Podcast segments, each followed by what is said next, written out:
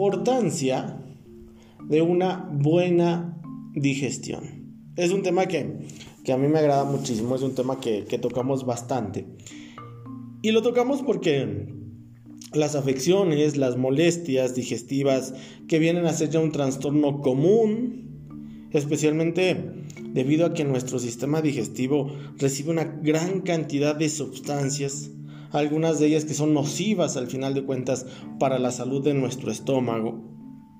Alteraciones que vienen a deberse también al mismo proceso de la digestión, que viene a producir sustancias que no se excretan, o sea, que no se eliminan de una manera adecuada. Y la pregunta interesante del día de hoy es, ¿por qué será tan vital y tan fundamental nuestra digestión? ¿Por qué es importante tener una buena digestión? La pregunta tal vez resulta o pareciera ser muy sencilla, pero realmente no es tan sencilla como digamos, porque la digestión al final de cuentas viene a ser un complejo proceso. Un proceso que ponemos en marcha cada vez que nos llevamos algo a la boca, cada vez que comemos algún alimento. Podemos elegir lo que comemos, podemos elegir los alimentos, pero no podemos elegir cómo va a ser la digestión ideal para la alimentación que tú llevas. Ahorita la recomendación ha sido sana alimentación, alimentación saludable, alimentación fresca, alimentación baja en sales, baja en azúcar, baja en grasas, baja en irritantes. Pero precisamente por toda esta circunstancia, la ansiedad, el estrés, la desesperación, la ah, falta de actividad, nos hace que también estemos come y come como desesperados. O sea, ya no comemos a lo mejor por hambre, sino comemos por antojo, pero no nada más es un antojo de una cosa, sino que es otra y otra y otra y otra, y sobrecargamos de sustancias nada, nada, nada malas tal vez, pero también nada nutritivas a nuestro organismo. Fíjense qué interesante es todo esto.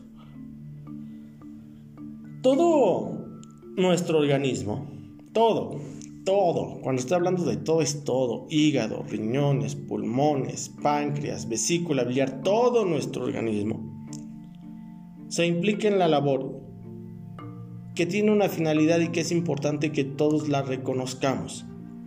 Es extraer por un lado y absorber por el otro.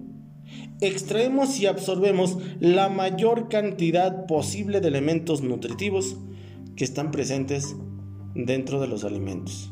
Y si hablamos de sustancias nutritivas presentes dentro de alimentos, estamos hablando de frutas, de verduras, de cereales, de elementos de verdad nutritivos para nosotros.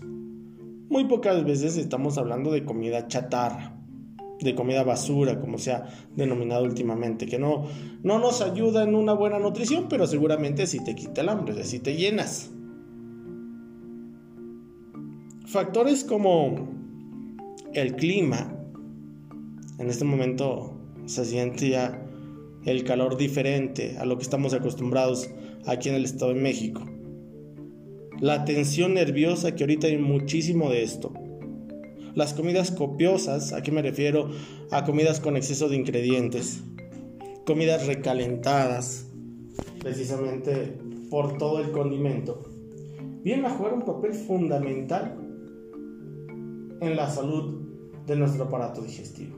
Aquí es en donde entra la importancia que tiene una buena digestión. Y si hablamos de la digestión, pues créanme que no nada más estamos hablando de lo que, de lo que comes, que muchos pudiésemos decir, bueno, pues yo estoy comiendo lo más saludable posible, lechuga, ensaladas, eh, no carnes, no esto, no el otro. Pero el aparato digestivo está formado por diferentes componentes desde la boca, el esófago, el estómago, tanto intestino delgado como intestino grueso.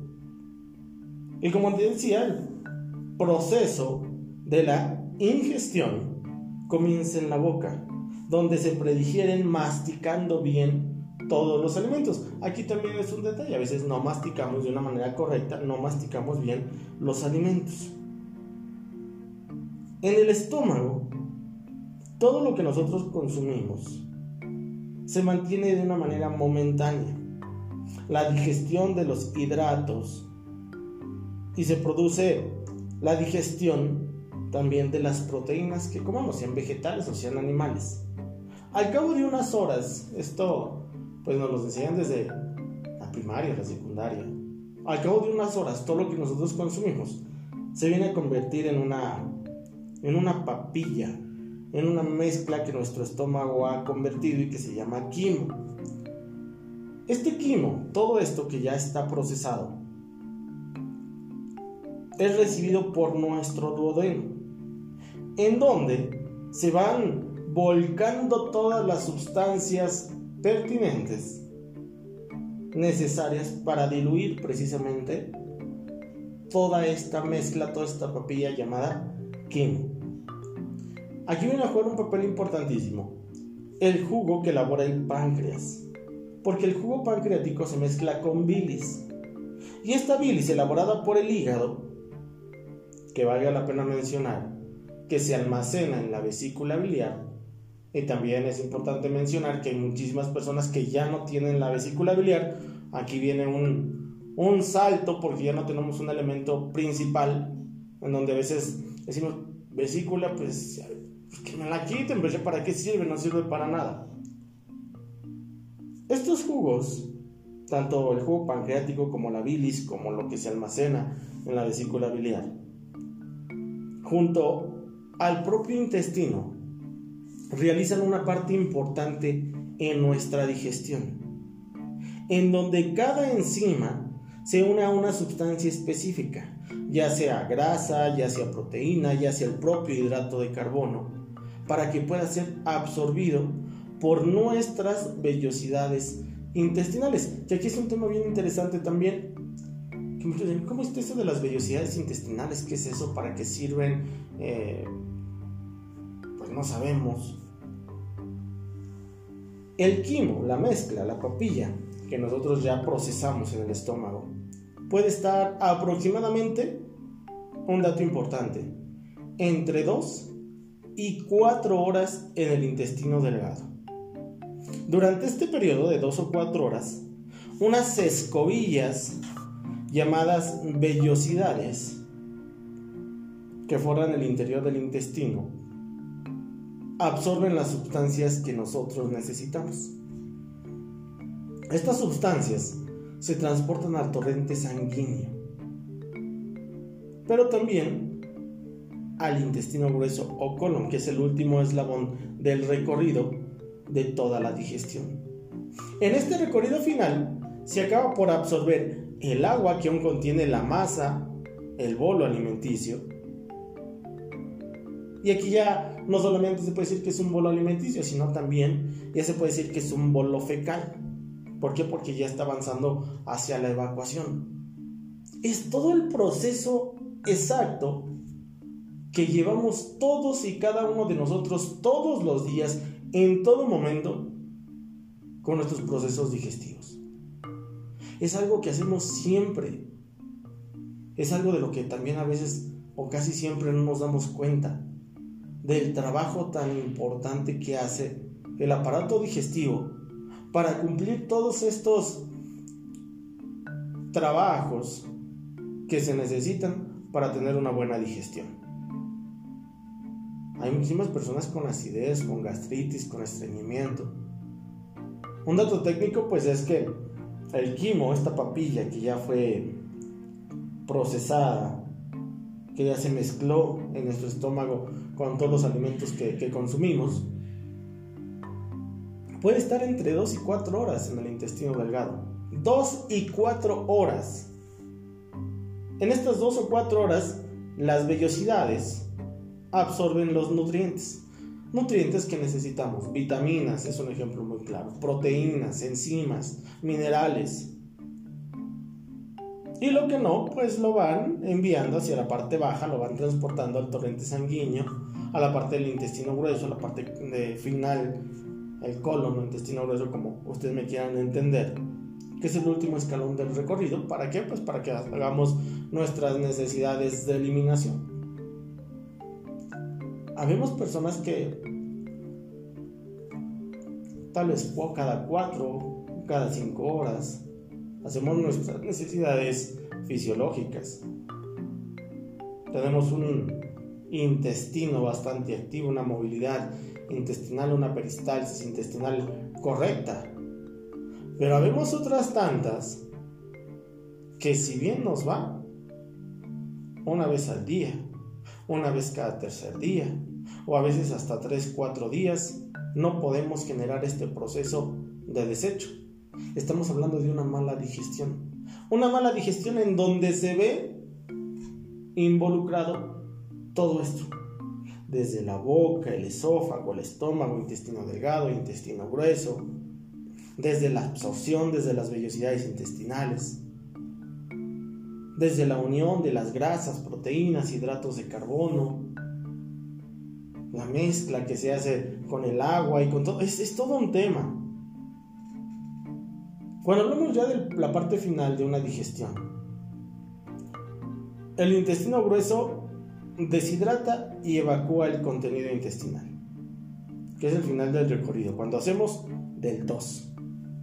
Pero para realizar estas funciones, el intestino necesita entre unas 6 y 20 horas. El proceso se retarda. Si hay poca movilidad del colon o si la alimentación es pobre en fibra vegetal o si hay más absorción de lo normal, se produce estreñimiento. Y por el contrario, un exceso de movilidad intestinal, también por falta de equilibrio, produce el efecto opuesto, una diarrea. El intestino grueso crece. El intestino grueso da paso al nacimiento y crecimiento de la flora microbiana.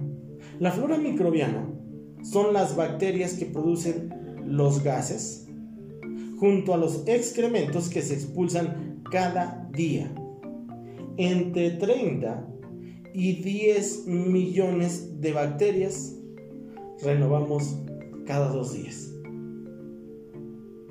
Entre 30 y 100 millones de bacterias renovamos cada dos días.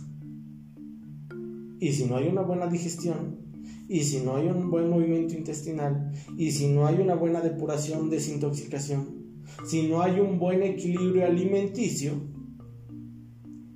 pues yo creo que estos cada dos días se extienden a cada dos semanas.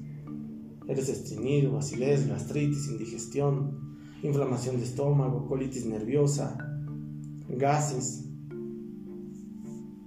el día de hoy quise tocar este tema porque es importantísimo de cara a todo lo que estamos consumiendo, de cara a todo lo que estamos comiendo. Hablar de todo el tracto digestivo, de ahí ramificarlo, tocar un punto importante como lo es el estómago, todas las complicaciones estomacales que son bastante comunes como la gastritis, como la acidez, como las úlceras gástricas. Es importante que entendamos una cosa, tu acidez, tu gastritis, de ser el caso que ya sea la presencia o que estés muy bien encaminado a una úlcera gástrica, está influenciado de una manera grandísima por el sistema nervioso. El sistema nervioso el estrés, la ansiedad, la angustia, la irritación, la preocupación, el miedo, la incertidumbre, la desesperación que muchos estamos sintiendo en este momento, están dando paso a la acidez, están dando paso a la gastritis. Fíjense qué interesante. La secreción de los ácidos estomacales, todos los ácidos que tenemos en nuestro estómago, están regulados por el sistema neurovegetativo parasimpático. A mí me encanta explicarlo de esta manera. Si están regulados por este sistema neurovegetativo parasimpático, una exaltación nerviosa produce de forma consecuente una hiperacidez.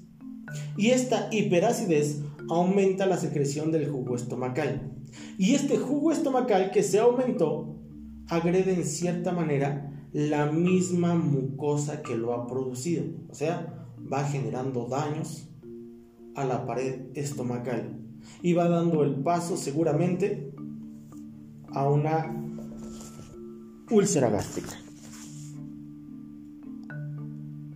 La mayoría de las, de las veces, esto en muchos casos no tiene consecuencia importante porque, pues por fortuna, nuestra mucosa estomacal tiene una gran capacidad de regeneración y la molestia queda en una simple acidez circunstancial. Pero también existe la posibilidad que haya miles o cientos de miles de personas que vivan con gastritis, que vivan con acidez. La acidez que afecta a miles y que es el primer paso hacia una úlcera gástrica o una úlcera duodenal. La gastritis, que sencillamente viene a ser un exceso de acidez gástrica, pero que esta no siempre se debe a un aumento en la secreción de los jugos gástricos. Si eres una persona con gastritis, es normal que el estómago segregue una gran cantidad de ácidos para digerir los alimentos, por ejemplo, la carne. Pero ¿por qué digerimos la carne que consumimos y no se digiere nuestra propia carne, ¿no? nuestro propio estómago? Si los ácidos son tan agresivos que desintegran lo que consumimos, ¿por qué no, no nos desintegramos nosotros? Existen factores de protección contra esa extrema agresividad de los jugos gástricos. Pero cuando fallan estos factores de protección, el estómago se empieza a digerir a sí mismo. Esto provoca nada más la irritación de la mucosa. Irritación de la mucosa que conocemos como gastritis. O en casos más graves una úlcera gástrica, una úlcera duodenal. Existe también la posibilidad de que tengamos a muchas personas con gastritis debido a la presencia de factores como el consumo elevado de sustancias etílicas. Existe también la posibilidad de tener a personas con presencia de una bacteria bastante infecciosa que causa también la gastritis. Y estoy hablando del Helicobacter pylori. Medidas preventivas. La gastritis y la acidez ha existido desde que yo me acuerdo, siempre. Y atendido a lo largo de, esta carrera que hemos tenido en nuestras terapéuticas a cientos y cientos de personas con acidez, con gastritis, con úlceras gástricas. Y el día de hoy quiero dar un excelente beneficio como un factor de protección de nuestro sistema digestivo que ahorita más que nunca debe estar en óptimas condiciones. Pero antes de dar el beneficio, vamos a darle ya la bienvenida al terapeuta Jesús Rosas Hernández, que está aquí con nosotros. Terapeuta, muy buenos días. Muy buenos días, muchas gracias a cada uno de ustedes